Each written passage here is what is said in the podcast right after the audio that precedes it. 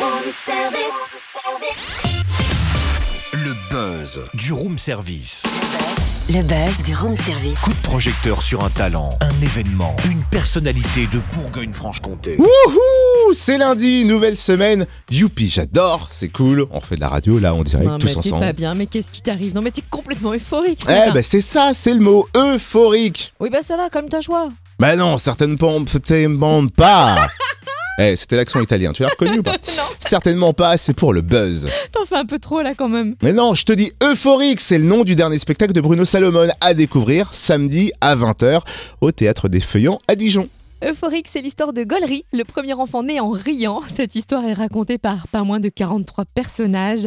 Bruno Salomon est-il euphorique dès le matin Réponse tout de suite. Bonjour et bienvenue dans Room Service. Bonjour, room service. Moi, j'ai commandé un café et un coca.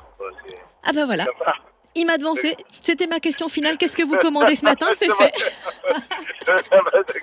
Je savais pas qu'en plus il était voyant. Voilà, je, je, je sors à l'instinct les choses. hein, je ne réfléchis pas. Je suis un animal. hein.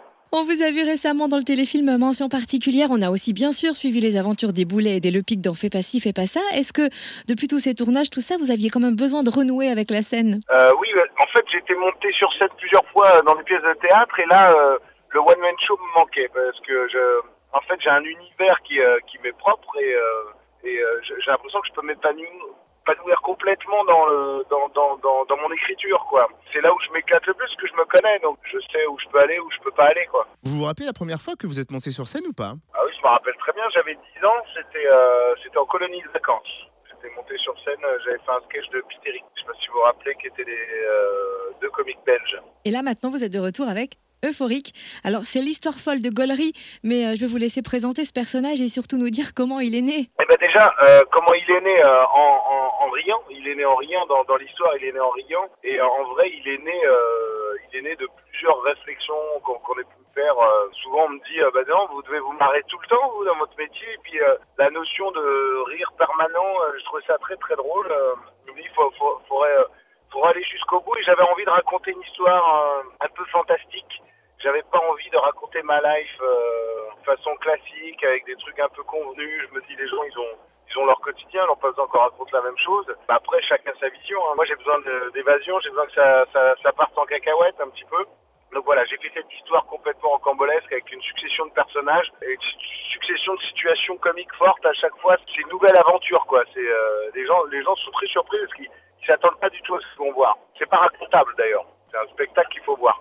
Rien que le nom de la maman de Gollery, euh, Tatiana Pompémol, si, si je ne m'abuse. Vous savez, Ah vous avez quand même une imagination assez débordante pour inventer une quarantaine de personnages comme ça. Comment ils sont venus euh, au, Ça a pris combien de temps pour ficeler ce spectacle? Bon, on va dire que ça a pris deux ans, mais euh, bon, de toute façon, c'est jamais euh, quantifiable en termes de durée. Quand on joue autant de personnages, est-ce qu'on s'y perd pas un peu? On me dit souvent, vous en mêlez pas dans les personnages, mais, mais vous vous rendez compte, si je m'en mêlais, si je vous disais, bah oui, je m'en mêle, je m'embrouille, c'est-à-dire que là, ce serait, euh, ce serait pas professionnel. C'est comme si je vous dis, pas, vous, à l'antenne, euh, quand vous parlez. C'est ce genre de truc, il faut, il faut, il faut être carré, quoi, parce que moi, je supporte pas le, manque de professionnalisme. C'est-à-dire que quand je vois un mec qui connaît pas son texte ou qui hésite, qui cherche et tout, je me dis, bah, il a pas bossé, c'est tout.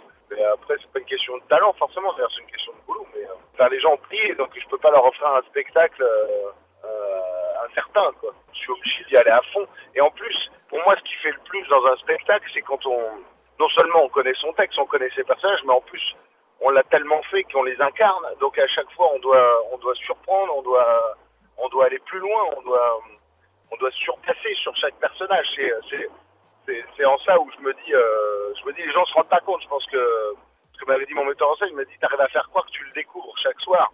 Et, euh, c'est ça, c'est ça justement, euh, je pense le, fait de l'avoir bien bossé en amont, c'est de réussir à faire croire que, découvre pour la première fois. Est-ce que c'est vrai que vous adaptez ce one-man show au cinéma? Et on est en train de l'adapter euh, au cinéma, ouais. On est en train de l'adapter. Pour l'instant, il n'y a rien de, de concret, on va dire, parce que c'est- très long.